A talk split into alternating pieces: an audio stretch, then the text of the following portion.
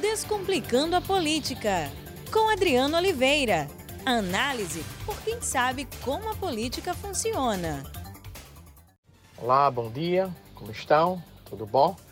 Chegamos no nosso podcast da segunda-feira.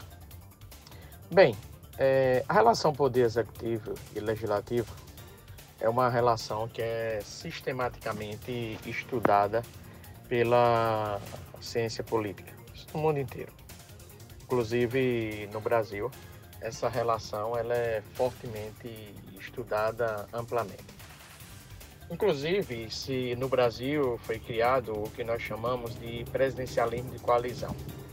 Esse é um conceito de Sérgio Abranches, onde Sérgio Abranches, que é cientista político, quis dizer o seguinte, que um presidente da República, ele divide espaços no governo, leia-se, divide espaços nos ministérios, ele distribui cargos presentes no Estado para os partidos políticos, para os políticos. Então, os ministérios servem como moeda de troca. Os cargos em estatais, inclusive os cargos do Estado, e aí também em estatais, servem para que você coloque é, representantes do partido, políticos ou nomes técnicos, no governo, tendo a participação no governo. E daí, esse partido passa a apoiar é, o governo do presidente da República.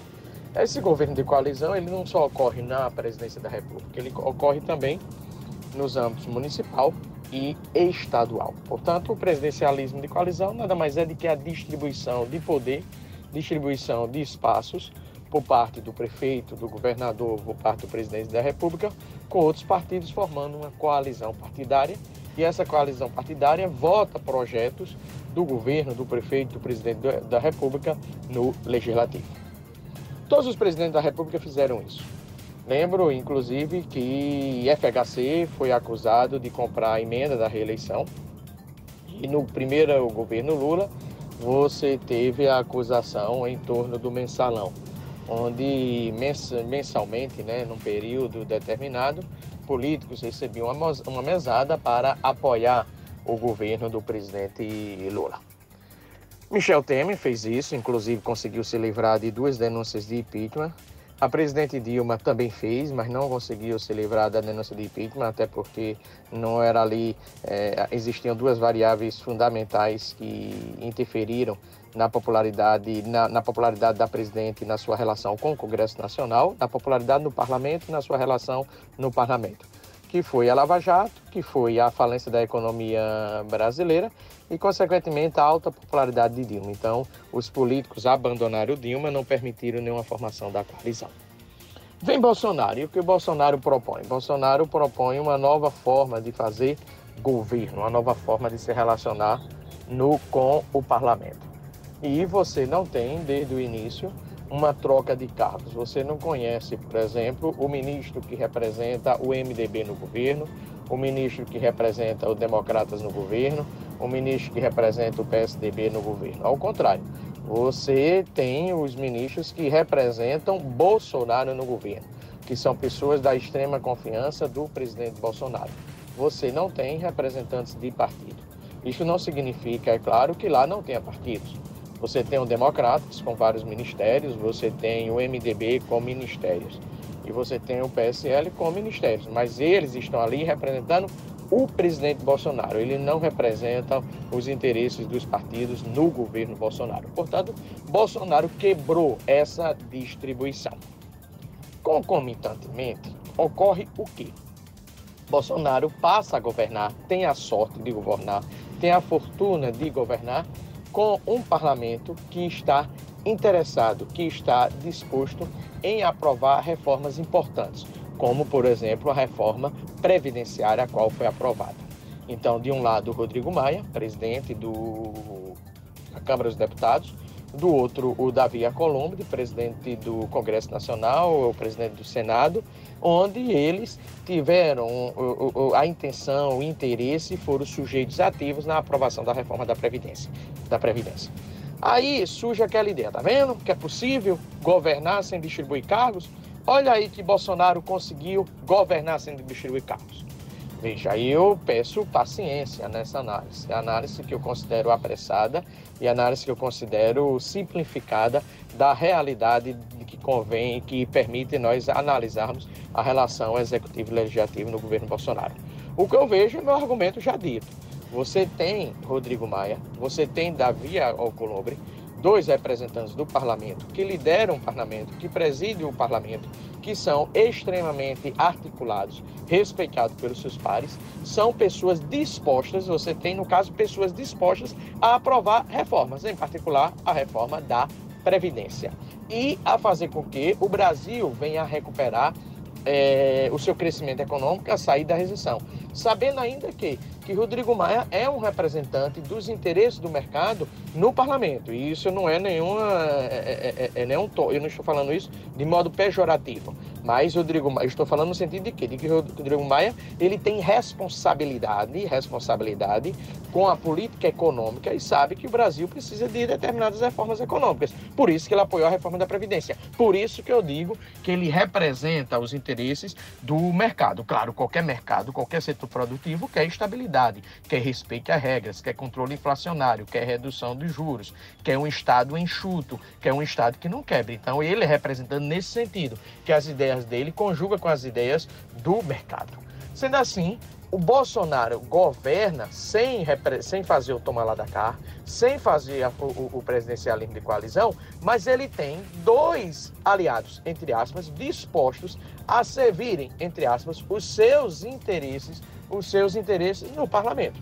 Isto não significa, é bom ressaltar, que Rodrigo Maia e David Alcolumbre são aliados de Bolsonaro. Eles são aliados momentaneamente, eles são aliados estratégicos. O que Rodrigo Maia quer sinalizar para o mercado e para a opinião pública? O que é que Davi Alcolumbre quer sinalizar para o mercado e para a opinião pública? Que não atrapalhe o governo Bolsonaro, que as reformas importantes para o país, como a reforma tributária, a reforma trabalhista e a reforma da Previdência, serão, assim como foi a da Previdência, aprovadas.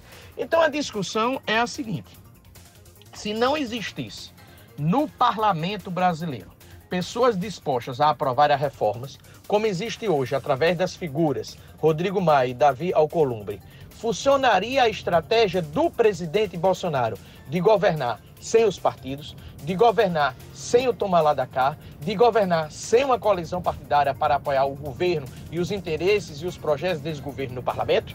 Essa é a minha pergunta. Eu desconfio que não. Eu desconfio que não.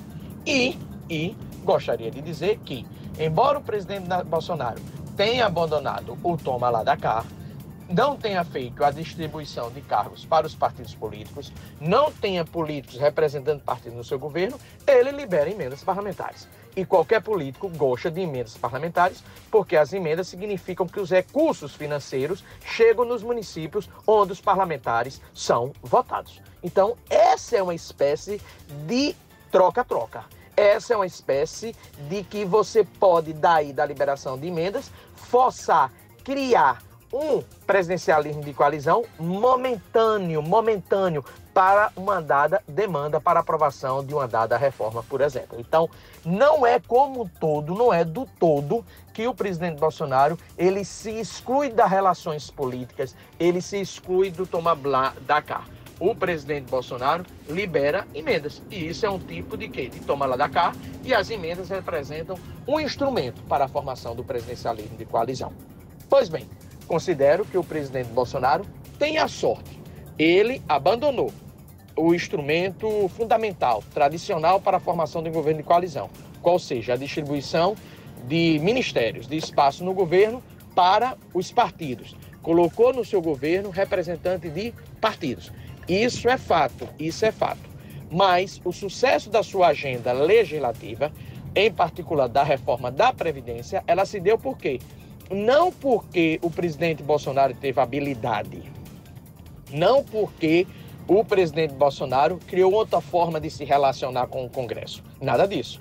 Ele apenas teve a sorte, a fortuna de encontrar Davi Alcolumbre e Rodrigo Maia, que são sujeitos até o instante dispostos a votarem as reformas importantes para, para o país, reformas estas que também são interesse do governo Bolsonaro. Além disso, o tomada da cá continua a existir. Continua a existir da que forma? No momento em que o presidente Bolsonaro, diante de um orçamento impositivo, libera emendas parlamentares para os para os deputados e senadores. Pois bem, vamos ver como é que será a relação entre Bolsonaro e o Congresso Nacional em 2020, sabendo que existem duas reformas importantíssimas para serem discutidas e que precisam ser é, é, aprovadas. De um lado, a reforma tributária e de outro, a reforma administrativa.